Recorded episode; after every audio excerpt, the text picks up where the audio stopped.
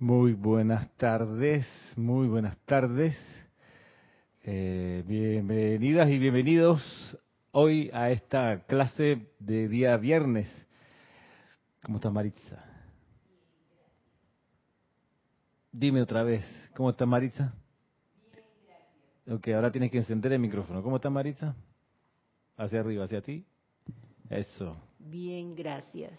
¿Cómo estás? Muy bien. ahora sí. Bueno, este. Bien, eh, gracias por, por su sintonía hoy. Estamos comenzando a las 37, un poquito pasado la hora regular. Eh, mi nombre es Ramiro Aybar, este es el espacio Cita con San Germain y hoy tenemos una clase especial porque mm, está dedicada a la mm, preparación de nuestra conciencia para el servicio de transmisión de la llama de pasado mañana domingo. Eh, es cierto que el espacio se llama Cita con San Germain y que puede que alguno de ustedes haya estado esperando encontrarse con la, con la radiación y con la clase y con la instrucción de este maestro, el amado Maestro Ascendido San Germain, pero vamos a hacer un, una excepción el día de hoy. Eh, así que vamos a mirar de nuevo la descripción del templo de la ascensión en Luxor y vamos a buscar qué hay de mm, literal, figurado y jeroglífico en esa descripción para poder prepararnos, como les decía, para la transmisión de la llama de este domingo pasado mañana a partir de las ocho y media de la mañana, hora local panameña. Yo sugeriría, si me permiten, que mm, los que están eh, fuera de Panamá puedan confirmar la dimensión horaria, porque me parece que ya empiezan a cambiar para estas fechas los tiempos y los acuerdos en cuanto a aumentar o disminuir una hora o dos incluso del reloj para adecuarse al cambio de, de temporada, porque estamos pisando eh, lo que es el, el, equinoccio en el hemisferio norte, del equinoccio de, primavera, y en el sur el de otoño, marzo, tercera semana de marzo, justo, justo este domingo. Así que a veces hay, hay modificaciones en los acuerdos de, de, hora. Y aquí en Panamá, como estamos muy cerca de la línea de Ecuador, eh, no hay esos cambios. Tú sabes, ¿te acuerdas, Marisa, sexto grado de primaria. ¿A cuántos grados arriba del, del, Ecuador se encuentra Panamá? ¿Te acuerdas? Bueno. honestamente no, me Ok, tranquila, sí, está bien, no hay problema. Mira que está entre los 7 y los 9 grados. Ah, y eso hace que aquí pues nunca se experimente, a no ser que se modifique el eje de la Tierra de manera radical, qué sé yo, pero acá en Panamá, no, en esta franja del planeta no hay cambios durante el año de las horas, eso lo experimentan las regiones que están más cerca o más o más lejos del, del Ecuador. A ver, yo quiero aprovechar, acá añadieron una hora, dice, mm, ya voy a decir quién, Gabriel desde Miami, claro, viste, hay cambios. Eh, voy, a, voy a pasar a revisar, aquí estoy menos agachado. Voy a saludar hoy a los que ya han reportado sintonía, rápidamente, a Diana Liz, ¿qué tal Diana Liz desde Bogotá, nuestra querida Diana? Juana Isabel desde República Dominicana, Maricruz Alonso desde Madrid, Flor Narciso desde Puerto Rico, voy a decir su nombre, apellido y el lugar. Ilka Costa desde Tampa, Florida, Miguel Ángel Álvarez desde Lanús en Argentina, Naila Escolero desde San José en Costa Rica, Rosemary López desde La Paz en Bolivia,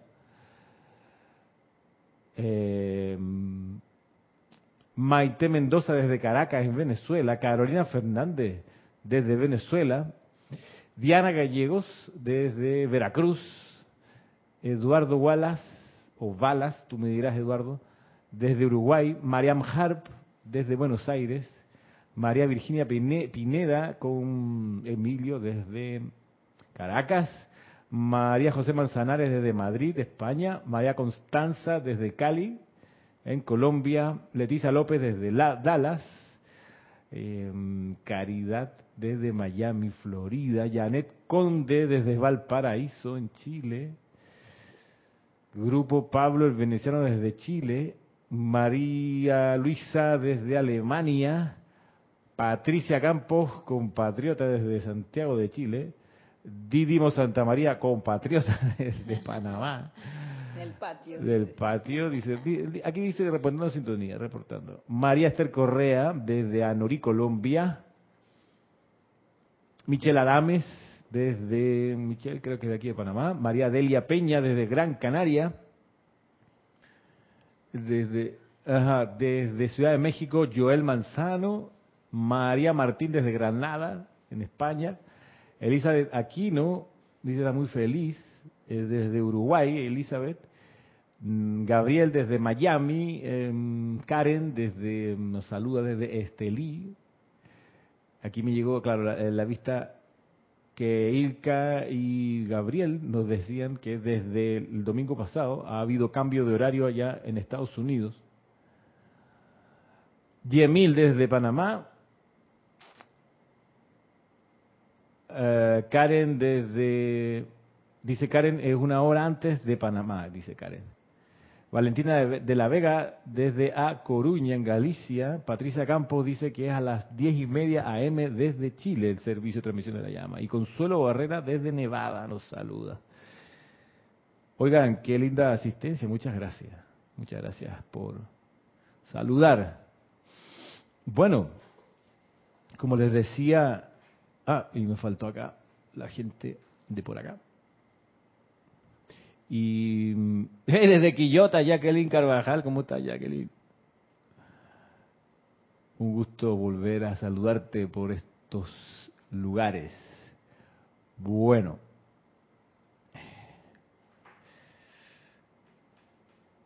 Les decía que la idea de la clase de hoy es revisar la descripción del Templo de la Ascensión en Luxor, que está aquí en este libro, que es el libro que usamos para la transmisión de la llama aquí en este libro.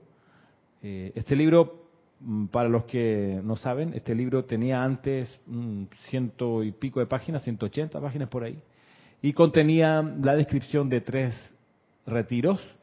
Eh, sin embargo, debido a una oportunidad que vislumbramos como grupo acá en Panamá, a partir del año 2020, eh, si no me equivoco, cuando oh no, desde, desde el año pasado, 2021, cuando, o 2020 en realidad, nos preparamos para, para, para energizar eh, todos aquellos retiros de la Gran Banda Blanca que habían sido honrados con una transmisión de la llama en los años 50.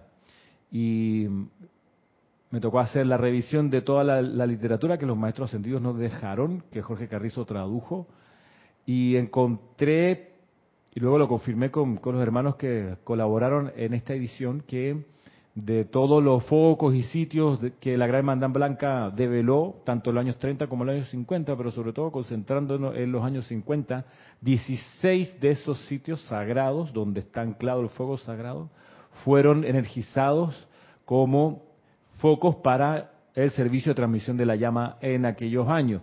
Esto es significativo porque nos permite comprender un acento que la jerarquía espiritual quiso marcar en el objetivo de hacer que los focos del fuego sagrado, que ciertos focos del fuego sagrado pudieran ser conocidos en el plano de la forma, en lo externo, es decir, donde nosotros nos encontramos.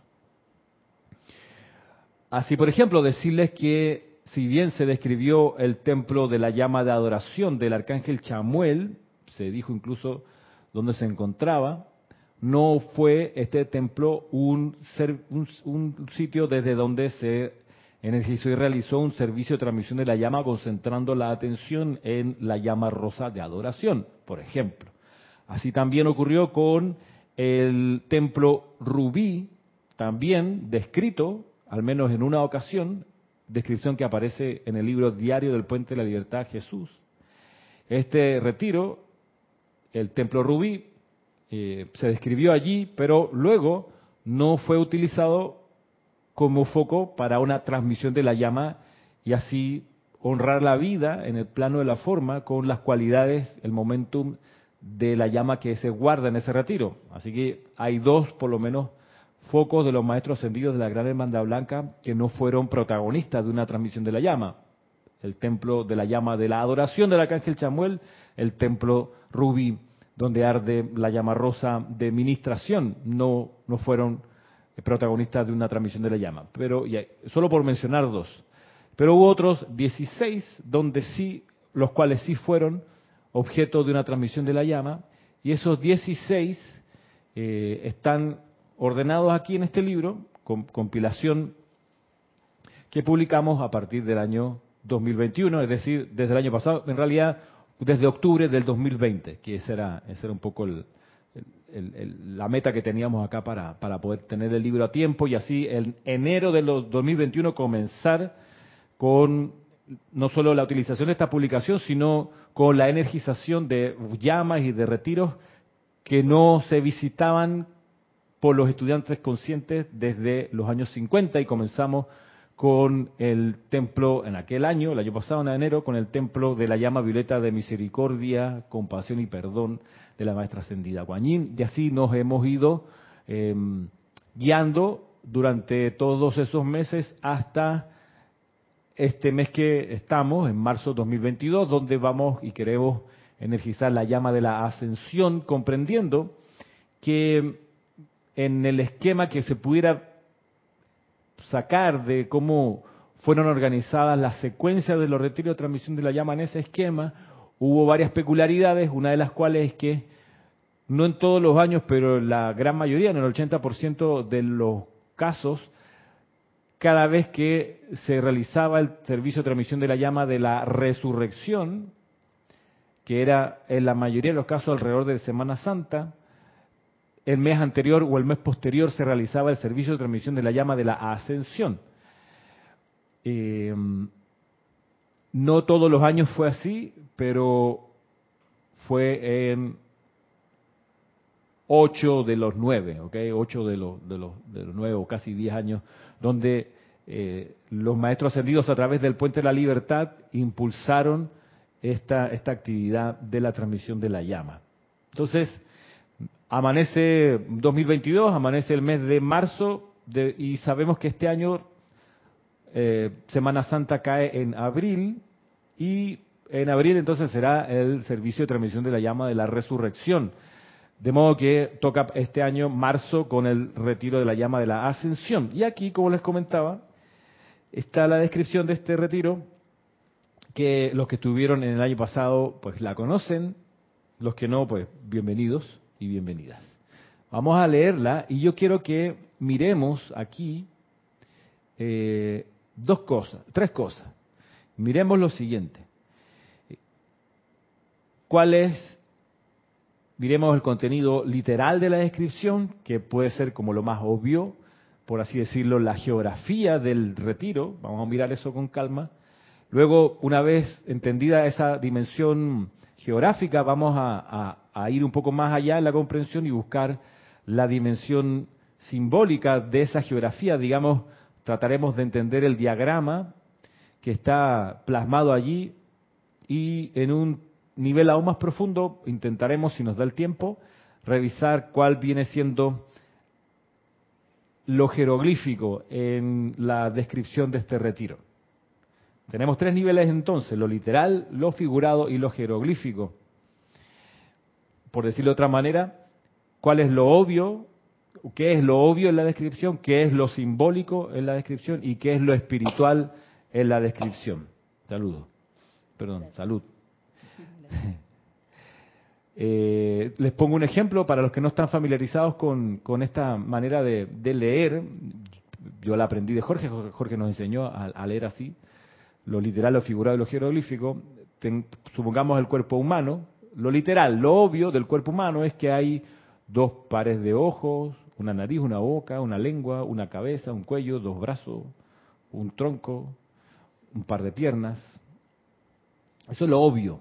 Bien, el diagrama es este, o si, si, ponemos estos componentes del cuerpo físico en forma de diagrama, miraremos que lo que hay ahí simbólicamente es el equilibrio.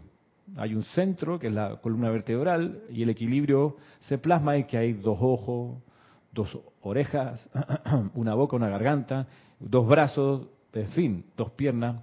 Hay una, la dimensión simbólica, o el símbolo del cuerpo, si lo podemos decir de esta manera, es el equilibrio. De modo que nos resulta antinatural cuando vemos un cuerpo humano que le falta un brazo, que le falta un ojo, que le falta una pierna, porque vemos que no hay equilibrio, porque lo natural es el equilibrio. En el cuerpo humano es, es el equilibrio. Eso es lo simbólico de la creación de este templo, del templo físico me refiero.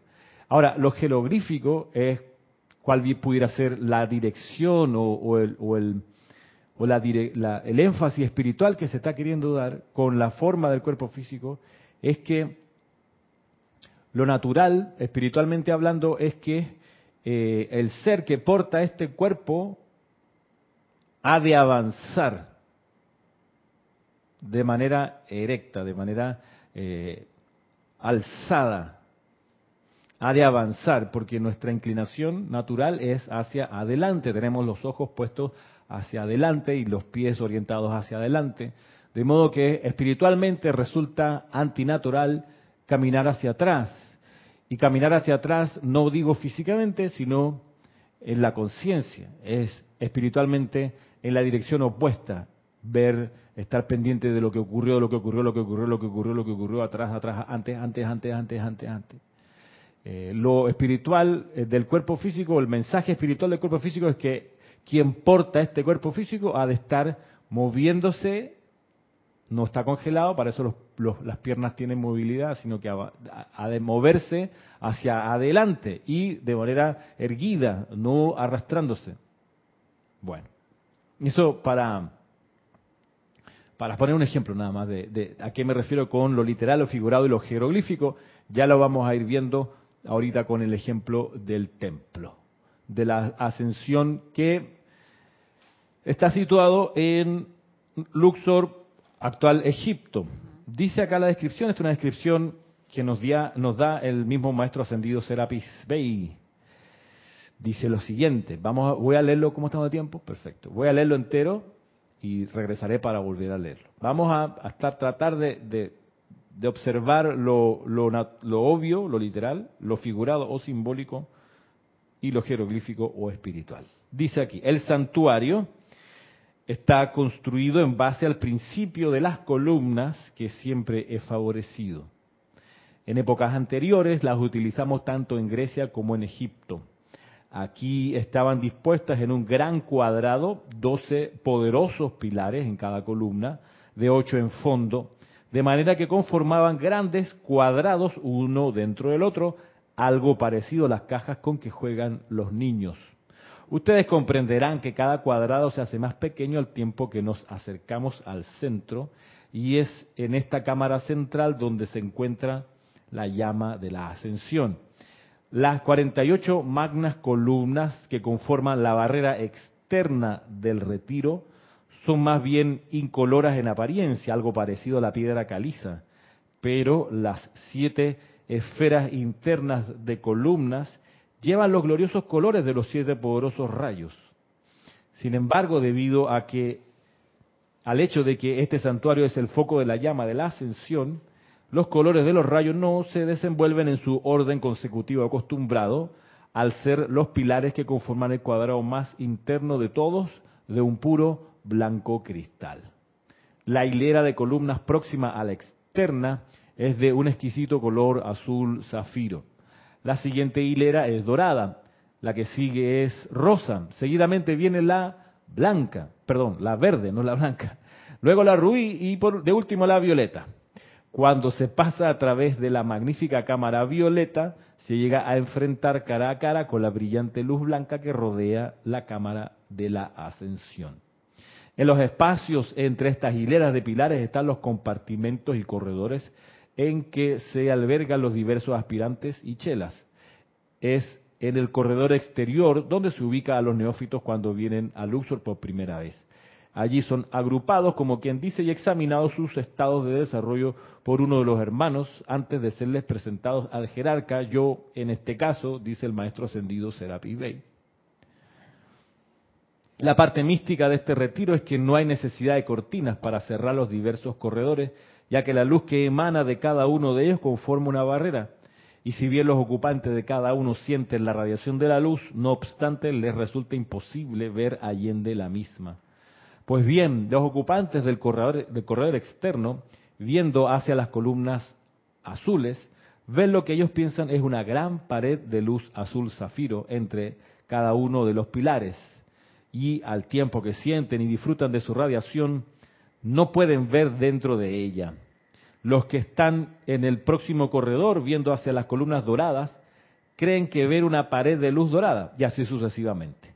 Igual ocurre con quienes miran hacia las columnas rosa, toda la distancia hasta adentro. Pero todos saben que cuando llegan a cierto punto en su desarrollo, son automáticamente avanzados, cada paso acercándolos más a la llama de la ascensión. Ellos también saben que hay una actividad teniendo lugar detrás de cada pared de luz de color, pero no saben en qué consiste. Y son invariablemente sorprendidos cuando son promovidos de un corredor a otro, cuando ven que allí hay operando gente muy parecida a ellos. Al estar en mi aura esta noche, esta mañana, este día, amados amigos, han estado en libertad de caminar de un bello corredor a otro. No hay puertas en este retiro como las que hay en Chambala y en otros sitios. Cada par de columnas conforma una entrada. De manera que puede darse un movimiento masivo de varios cientos de personas caminando hacia adelante al mismo tiempo entre esos pilares. Sin embargo, tal cual se dijera anteriormente, cada aspirante sabe que solo puede avanzar cuando su propia acción vibratoria lo capacita para entrar a la luz, encontrándose luego en el próximo compartimento interno. Al encontrarnos en la cámara de la llama violeta, ustedes notarán que su apariencia es algo distinta a las demás en cuanto a los cuatro lados de este vasto salón consisten de la más exquisita luz morada. Se entiende, claro está, que el ser no ascendido promedio no puede entrar a la cámara de la ascensión, pero si miran a través de las cortinas de luz violeta, podrán distinguir, distinguir las exquisitamente esculpidas columnas cristalinas que conforman las paredes de la cámara interna, así como también el magnífico altar circular de tres pisos que ocupa el centro del recinto. Sobre este alto altar notarán ustedes que se encuentra una urna egipcia bellamente tallada, desde la cual flamea nuestra amada llama de la ascensión. Alrededor de la base del altar se encuentran tres anillos masivos de la misma bella sustancia cristalina. Estos anillos están colocados uno dentro del otro, distanciados equidistantemente. Retratadas en el anillo externo, en alto relieve, están doce bellas figuras representativas de las doce virtudes de la deidad. Utilizamos el número dos en todas nuestras actividades aquí en Luxor, de la misma manera que ustedes tienen los doce signos del zodíaco a través del cual pasa la Tierra en el curso de un año. Las 48 columnas que conforman las paredes de la Cámara de la Ascensión, ojo, las 48 columnas que conforman las paredes de la Cámara de la Ascensión anteriormente sostenían una magnífica cúpula oriental de sustancia cristalina que cubría todo el salón. Y cuando la llama se elevaba, se mezclaba con esa brillante esencia, conformando una aureola de luz que emanaba su esplendor cubriendo toda la campiña. Sin embargo, debido a la expansión de la conciencia de la raza a través de las actividades de transmisión de la llama de nuestro amado Mahacho Han, y de los anfiteatros que la hermandad se vio en necesidad de construir sobre los retiros para acomodar a los miles de corrientes de vida que son atraídas a ellos por cuenta de estas actividades, recientemente quitamos la cúpula, dándole a la llama de la ascensión plena libertad para elevarse al anfiteatro donde la gente está reunida y donde se imparte la instrucción. Serapis Bay. Qué maravilla la descripción del templo. Así que tenemos el privilegio fuera de serie de conocer uno de los focos más trascendentales en la historia espiritual de la Tierra, el Templo de la Ascensión, en Luxor. ¿Y mm, qué, podemos recuperar de lo que leímos en la dimensión obvia, la parte física de la, de la descripción? ¿Alguien se anima a recordar algún elemento? Está 48 columnas. Que hay 48 columnas. En realidad, 48 columnas en cada anillo, en realidad no es un anillo, en cada cuadrado, ah, o sea, son 48 por 8, porque hay una, una línea de columnas que es la externa que dice que es como una, de una sustancia incolora, es como la, piedra caliza. Em, pero luego hay, como dice a propósito de la descripción física, siete cuadrados internos o siete grupos de columnas hacia adentro, de acuerdo a la descripción que nos da. Así que tenemos las columnas, tenemos que, que son 48 en cada caso, o sea, 48 por 8, habría que sacar la cuenta, son un montón de columnas. Vamos a buscar aquí, vamos a hacer la multiplicación, 48 por 8, son 384 columnas, divididas en 8 grandes grupos. Es un tremendo templo. Es gigante, gigante. O sea, otra, otra cualidad física entonces obvia es que es gigantesco y que las columnas no son unas cositas así de un metro y medio, son altísimas.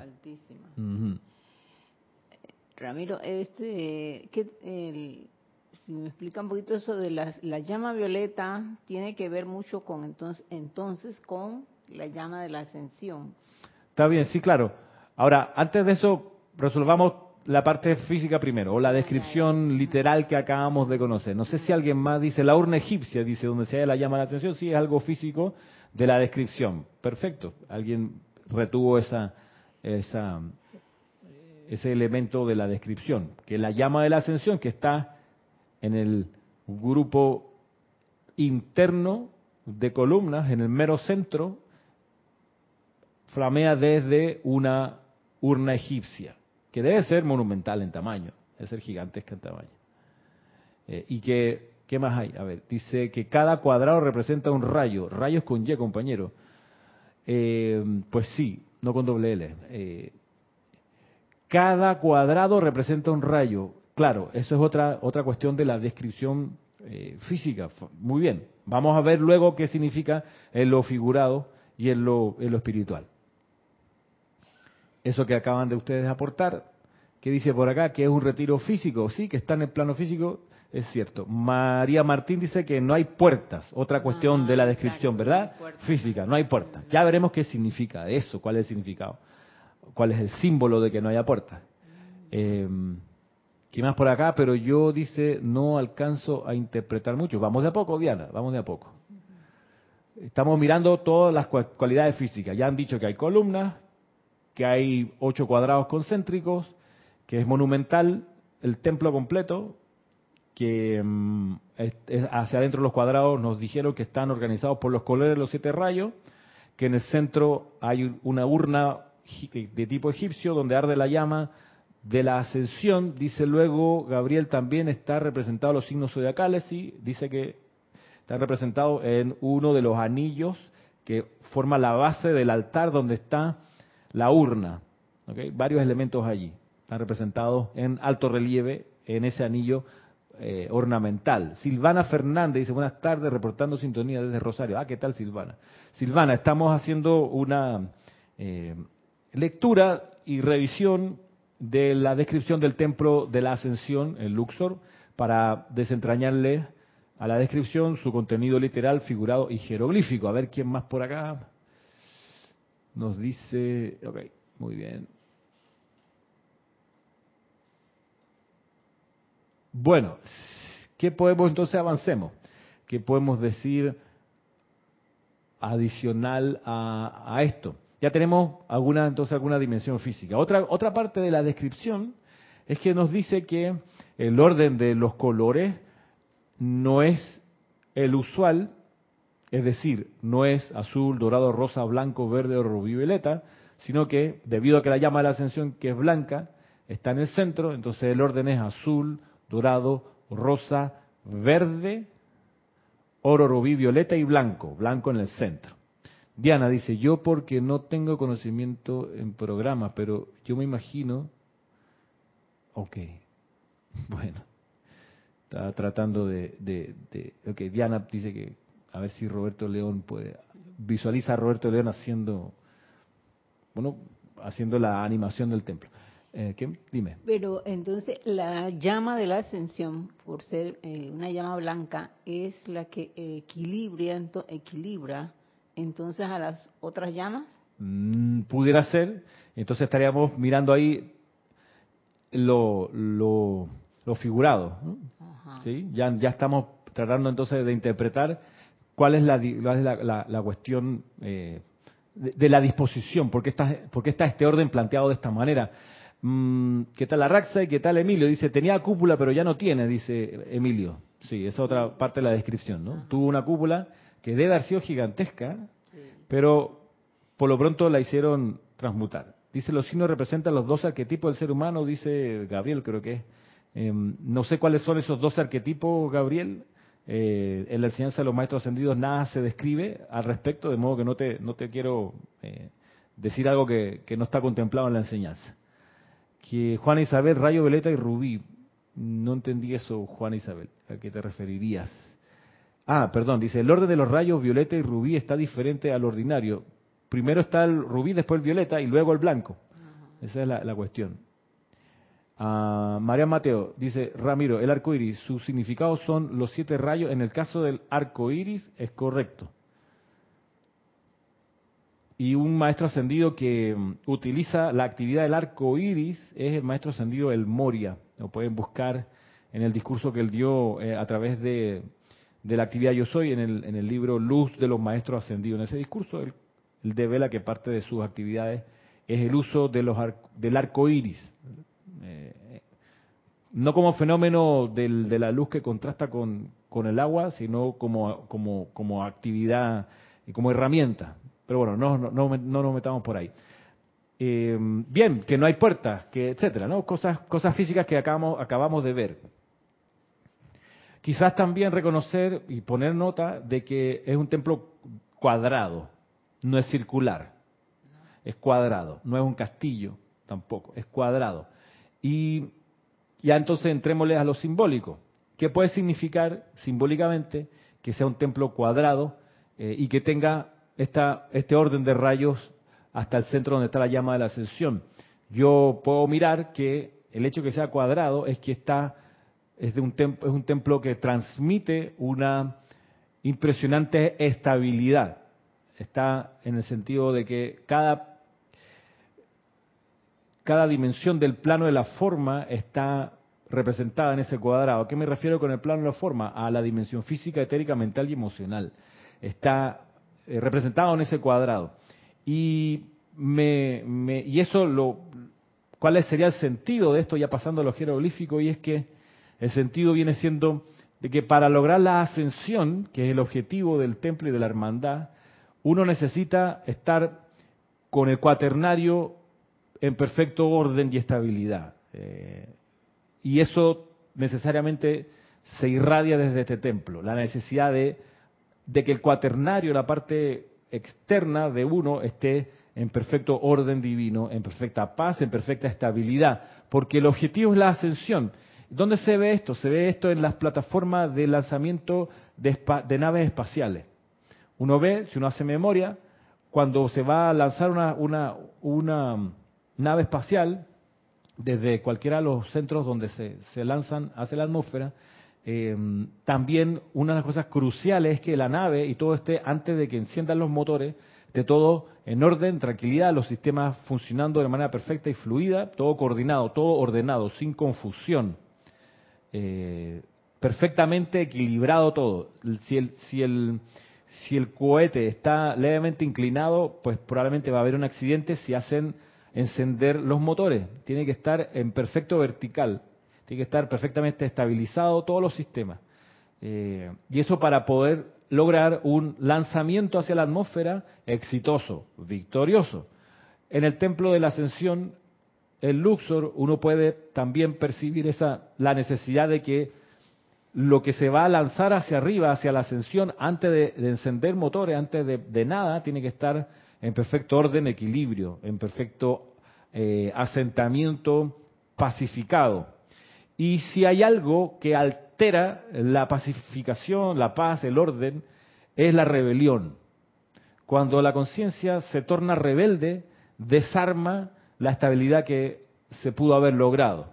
Por eso no lo dice esta descripción, lo dice la enseñanza que nos da el maestro ascendido Serapis Bey de las siete iniciaciones de Luxor, porque aquí en esta descripción no se dice qué es lo que está haciendo la gente cuando pasa de un corredor a otro, nada más se dice que de repente van avanzando, ¿no? Van traspasando esta, estas paredes de luz. Bien, van traspasando esta pared de luz en la medida que van disolviendo la rebelión, que es la iniciación fundamental de este retiro.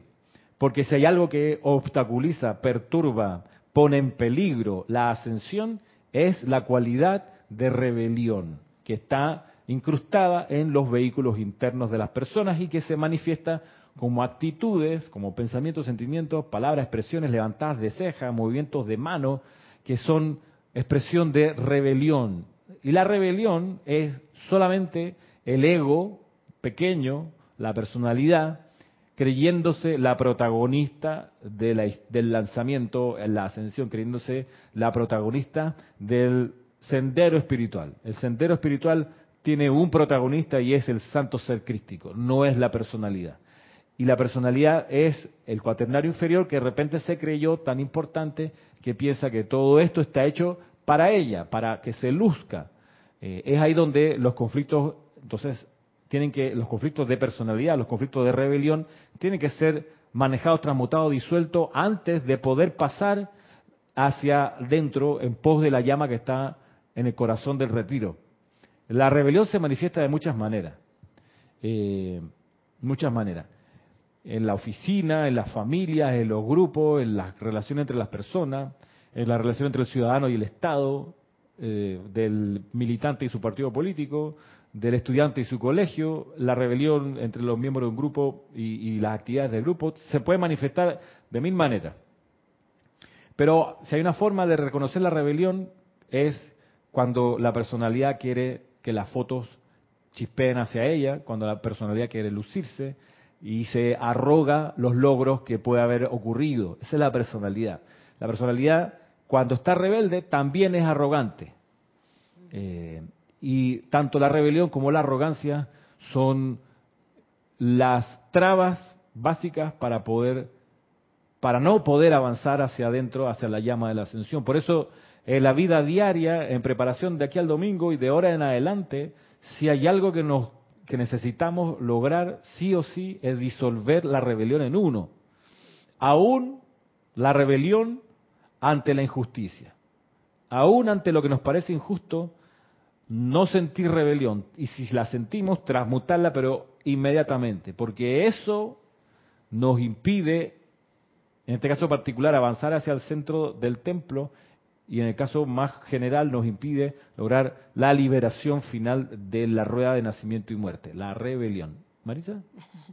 Sí, es que quería decir que ella, se presenta tan sutilmente que a veces no nos damos cuenta cuando ya estamos diciendo algo o eh, también mostrando de verdad que, ay, no me gusta tal cosa, mira que fulano. Eh, entonces, porque yo no estoy de acuerdo, y yo digo, bueno, esa es parte de la rebelión también que uno tiene todavía. Sí, y si hay algo que acá en el Serapi, en el grupo, eh, uno puede desarrollar con, con relativa rapidez, es la sensibilidad a esa vibración de la rebelión. Y es, es rapidito que se va reconociendo en uno sobre todo, pero también en el entorno, cuando te das cuenta cuando hay personas que se ponen rebeldes, eh, y una de las cualidades de la rebelión es que la personalidad siempre, cuando se pone rebelde, siempre tiene la razón, ella siempre está en lo correcto. Y porque está en lo correcto, entonces es capaz de, de hacer un gran obstáculo para su propio avance espiritual. ¿Qué dice por acá? Eh, Diana dice, cuando cuadrado puede ser que está relacionado con el plano físico como una parte importante de la realización. Claro, el cuadrado eh, también es, el cuadrado en el plano físico, eh, también te quiere transmitir esto de que tú comienzas tu ascensión en el, desde el sitio en el que te encuentras. Eh, y para eso uno tiene que ser muy honesto con uno mismo, decir, a ver, y, uno se hace un autoanálisis y dice, a ver, ¿dónde estoy? ¿Dónde estoy parado? ¿En qué estoy asentado? Eh, porque desde ahí es que se puede avanzar a, lo, de, ahí en más. Eh, ¿Por qué digo esto? Porque si uno no es lo suficientemente honesto, mm, no va a avanzar hacia adentro de la llama. Si uno no es lo suficiente honesto, eh, una de las cosas que no le va a pasar es que no va a transmitir humildad espiritual, por ejemplo. Eh, por eso la rebelión es arrogante. Mm. Y una de las bendiciones que nos ofrece este retiro, que está en la enseñanza plasmado, es que cuando se acercan los aspirantes a la ascensión a este templo y logran tener una primera reunión con el maestro ascendido Serapis Bey, esa reunión consiste en una exhibición hacia afuera de todas las inarmonías, rebelión, iniquidades, desorden que uno anda trayendo en su aura pero que no ve, porque ha ido tapándola, porque lo último que quiere la personalidad es reconocer que está equivocada, así que la va guardando todos los tabús, las inhibiciones, los prejuicios, todo lo que uno eh, tiene de personalidad, uno los va guardando, no quiere que se vean. Eh, y, siempre la personalidad trata de mostrarle a los demás una cara especial que no es la, verdadera. Bien, con eso como estrategia es imposible avanzar en el templo de la ascensión. La estrategia de mostrarse como la blanca paloma sin hacer el suficiente autoexamen para reconocer dónde es que hay que trabajar para disolver la rebelión. Por eso, la, reunión primera que uno logra tener con el maestro ascendido Serapi en el Templo de la Ascensión es una reunión donde el maestro a uno lo mira y esa mirada de pureza hace que desde los cuerpos internos salgan, salpicándose por las paredes de la oficina del amado Serapi, todas las vibraciones discordantes que uno anda trayendo. Eh, es un momento para la personalidad extraordinariamente vergonzoso porque queda expuesta, pero es fundamental porque si no hay esa honestidad para decir, a ver, tengo que mejorar esto, tengo que arreglar aquí, mejorar allá, no hay entonces plan de trabajo de purificación de ahí en más. Y ese trabajo de purificación eh, es fundamental y eso, eso uno, uno va a estar consciente, uno ha de estar consciente que ha de hacerse. Partiendo de nuevo de la indispensable honestidad para decir, sí, tengo sombras en mi conciencia, sí, me creo tal cosa, sí, es verdad, me creo lo otro. Si uno no hace esa introspección y no hace, digamos, un mea culpa en ese sentido, si no hace un reconocimiento honesto, sin autoflagelarse, sino reconocimiento honesto, pues no tiene ningún sentido continuar en el retiro, porque no va uno a avanzar. La primera de las iniciaciones de Luxor, cuando se va, se avanza desde la cámara externa, donde están estas, estas columnas gigantescas, color piedra caliza, para poder entrar a la cámara azul, que es la primera, uno tiene que disolver la rebelión que le impide al ser externo y decir, magna presencia de Dios, yo soy, hágase tu voluntad y no la mía, para siempre, de ahora en adelante. Esa rendición, que es la que permite avanzar a la cámara siguiente, a la segunda, esa rendición, cada uno de nosotros la experimentamos en el día a día, en pequeñas cosas. Cada vez que uno cree que uno solito lo puede hacer, está saliéndose de la iniciación, perdiéndola, fracasándola, renunciando a la iniciación. Sin embargo, cuando uno va a enfrentar algo y lo primero que hace es decir, amada presencia de Dios yo soy en toda esta situación que va a comenzar, que se haga tu voluntad y no la mía. Cada vez que uno hace ese acto de rendición está entrando a la primera cámara, que es la cámara cuadrada de luz azul. Y así en adelante se avanza disolviendo la rebelión de una y otra manera. Dice Diana,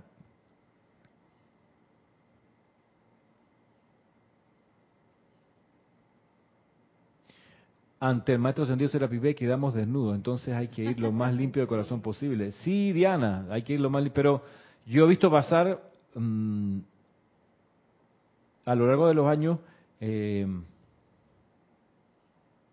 gente que, vaya, eh, desarrolla una coraza de personalidad que y una estrategia que hace que, la hace mostrarse muy digna espiritualmente, pero que, pero que algo no suena bien.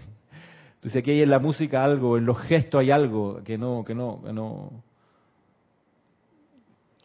y Ramiro, por más que uno se quisiera, eh, eh, como dice uno, superar cuando estás en el primer templo y piensas que pasaste al segundo, ay, qué bueno, qué rico. Cuando llegas al tercer templo, hasta ahí. Y máximo cuando llegas al cuarto templo, cuando ya te desnudan totalmente.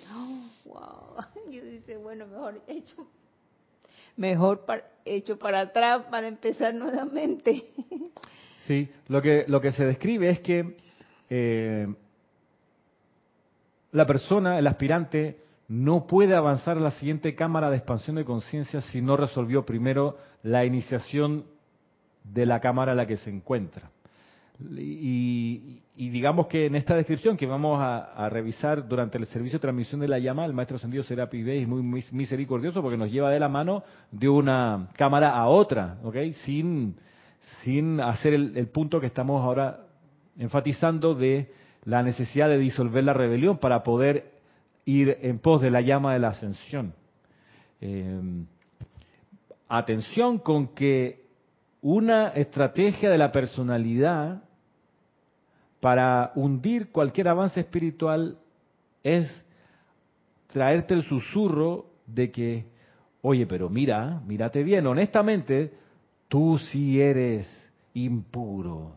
Oh, Tú si tienes cosas que corregir. Oh, bien rebelde que eres. Oh, claro que sí. Así que ni lo intentes, tienes mucho que arreglar. Oh, tienes que comenzar de cero porque no, en realidad espiritualmente no sirve. Honestamente, está menos que cero, está en la línea de los números negativos para atrás. Así que este, mejoras tus maletas y vive de otra cosa, dedícate a otra cuestión. Esto para ti como que no. Lee la personalidad hablándole al ser.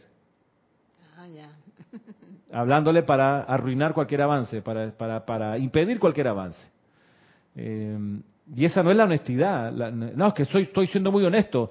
Me he vuelto una porquería. Mira qué honesto que soy. No, eso no es, eso es, eso es estupidez, no es, no es honestidad. ¿Qué dice acá Marian Mateo? Entonces, Ramiro dice. Esas marchas e indignaciones por redes sociales son rebeliones, por supuesto.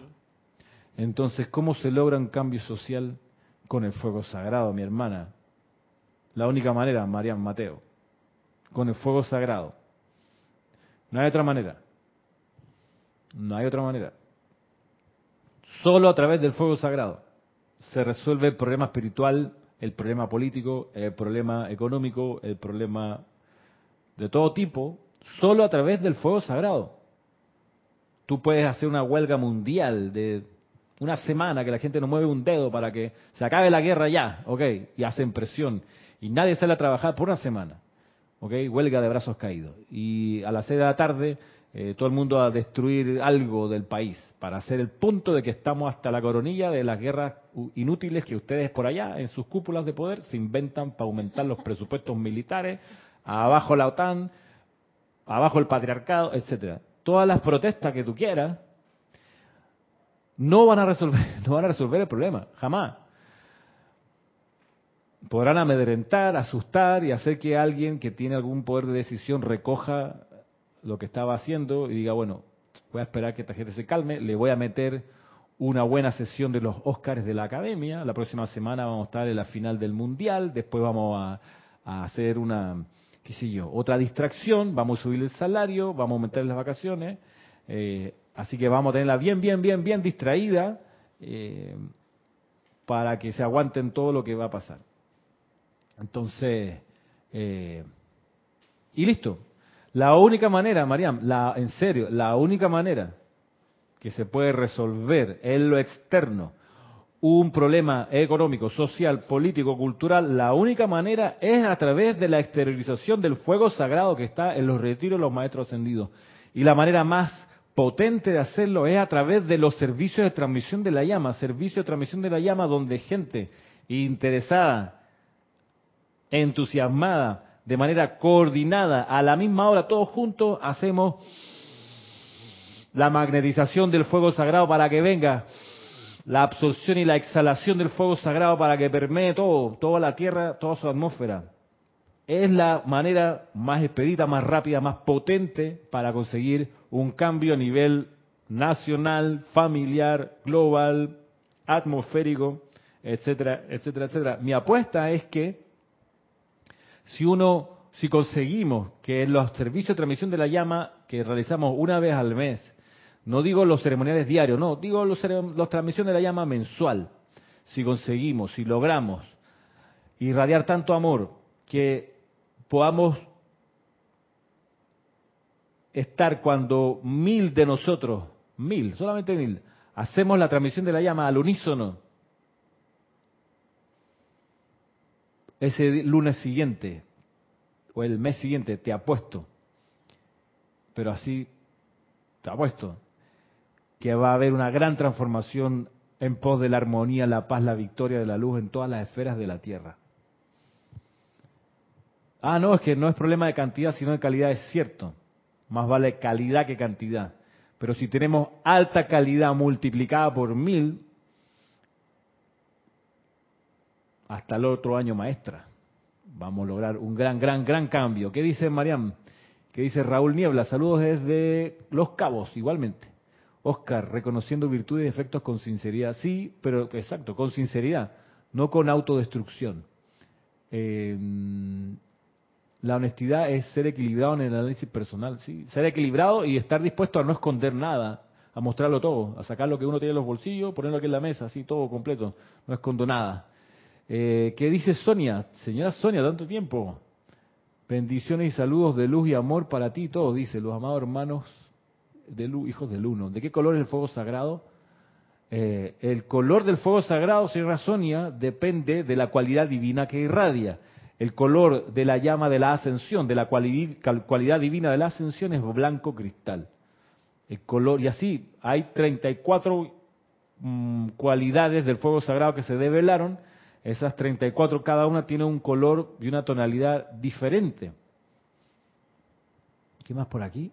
Um, Mateo, ayer pensaba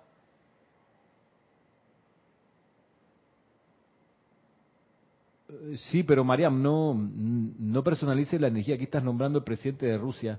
No personalice la energía, porque detrás de ese señor hay un cuerpo que se llama industria armamentista que está feliz con lo que está pasando, feliz, descorchando champaña, abrazándose. En, ¿Por qué? Porque están logrando que aumenten los presupuestos dedicados al gasto militar en los países de Europa.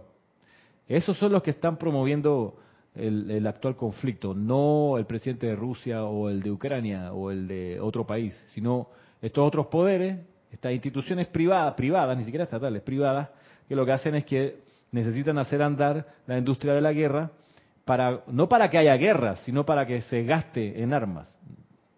Que hay guerra, pues a veces es necesario en la lógica de ellos. Pero lo que está detrás es el negocio de, de, todo lo que la guerra significa, que es una industria multibillonaria. Piensa que en el presupuesto de Estados Unidos poner un soldado norteamericano en Afganistán significaba por un año significaba 250 mil dólares y en algún momento ellos tuvieron, tuvieron casi 100 mil soldados. Imagínate lo, felices que estaban facturando eso, cobrándole luego al, gobierno federal las cuentas por todos esos equipos que ponían en cada uno de los soldados 250 mil dólares. Imagínate. Entonces, claro, vino la retirada de Afganistán, nos quedamos sin inversión, ¿qué vamos a hacer? Bueno, vamos a promover y empujar la creación de otro conflicto. Y entonces ahora están empezando a subir de nuevo los presupuestos destinados al gasto de armamento. Así que, ojo, pestaña y ceja, porque no te dejes, no te dejes, eh, ¿cómo se llama?, encandilar por lo, por lo que dicen los medios de comunicación, que, que han tenido un comportamiento bastante, mm, eh, bueno, no voy a decir. ¿Qué dice Ilka? Se me ocurre que en un cuadrado se te hace fácil ver todo, teniendo como nuestra como centro nuestra magna presencia, sí, nos podemos dar cuenta lo que no está armonizado. Pues sí, un cuadrado una figura limpia que te permite ver eh, sin obstáculos, es cierto, buen punto.